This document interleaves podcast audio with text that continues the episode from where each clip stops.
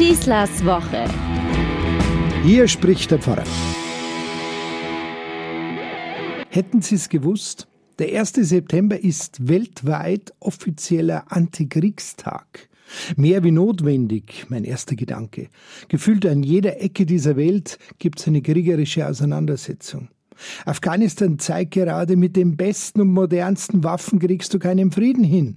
Kannst du dir nicht einfach eine neue Gesellschaft basteln? Krieg ist immer ein Nullsummenspiel. Zu Null ergibt immer Null.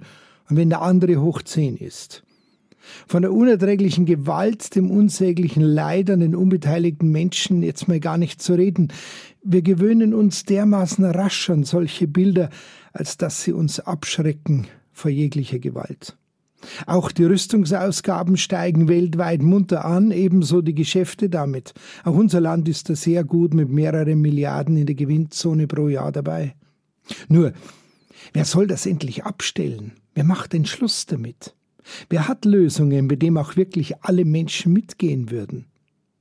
Als Christ möchte ich nie vergessen, die Inspiration, die aus dem Evangelium kommt, ist überall unübersehbar. Ob Menschenrechtskarte, ob der Freiheitsruf der französischen Revolution, Freiheit, Gleichheit, Brüderlichkeit, das alles gibt es doch wirklich nur, weil der Geist der christlichen Frohbotschaft hier dahinter steckt.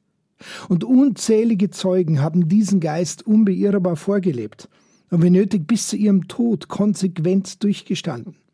Schon deswegen bin ich so ungeheuer stolz, selbst ein Christ sein zu dürfen. Trotzdem kriegen wir es scheinbar nicht durchgesetzt. Auch wenn wir in Europa mittlerweile auf bald 80 Jahre Frieden zurückblicken dürfen, Europa überhaupt ist das Friedensprojekt schlechthin. Schon deswegen wiegt der jüngste Brexit so schwer, war doch Großbritannien das Gründungsmitglied der Europäischen Union nach dem Krieg.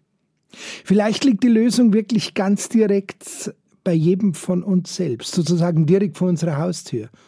Diesen Frieden, den wir heute erträumen, den kann es nur geben, wenn er von jedem von uns ausgehen kann. Schauen wir mal genau hin. Es gibt da nämlich sehr gefährliche Todesworte im täglichen Umgang mit Menschen. Das reicht von der Partnerschaft über den Arbeitsplatz bis hin zur Völkerverständigung. Solche Worte ersticken ganz rasch gute Pläne im Keim, stutzen jedem Elan die Flügel und zerstören die besten Absichten. Wer zum Beispiel immer wieder etwas versuchen soll, wird irgendwann überhaupt nicht mehr damit anfangen wollen. Im Wortgefecht dem anderen vorzuhalten, man habe ihn eh nie geliebt, raubt einem Neuanfang jede Chance. Und wenn die Suppe immer versalzen ist, wird aus einem Versehen bald ein nicht endendes, andauerndes Unglück. Solche unbedachten Worte töten einfach das Zusammenleben und reißen tiefe, manchmal unheilbare Wunden.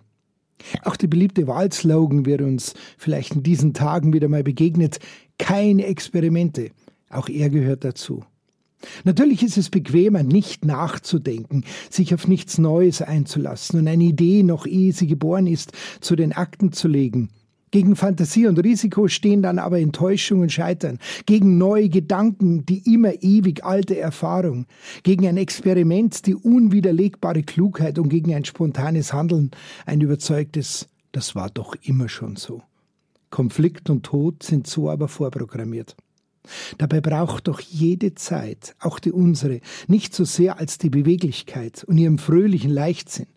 Und mit Leichtsinn ist keine Oberflächlichkeit gemeint, die nichts ernst nehmen würde, sondern gerade jener leichte Sinn, der nicht zulässt, dass alles und jedes sofort in bedrohlicher Schwere erstickt wird. Nur eine solche Unverschämtheit, unkonventionell zu denken, nur sie verhindert doch letztlich, dass unser Verhalten ständig am Üblichen gemessen wird, vor allem wenn am Ende dann eh nichts anderes mehr übrig bleibt als ein, naja, es war ja immer schon so. Unkonventionell. Ich denke, das ist das Zauberwort. Nicht einfach alles zusammenwerfen, sondern die Dinge differenzierter betrachten, das Fremde achten und nicht pauschalisierend verurteilen. Das gibt dem friedlichen Zusammenleben auf der ganzen Welt eine echte Chance und raubt unseren kriegerischen Konflikten einmal den Boden. Ich wünsche uns eine gute Woche und besinnen wir uns in diesen Tagen ganz besonders auf den Frieden. Euer Pfarrer Schießler.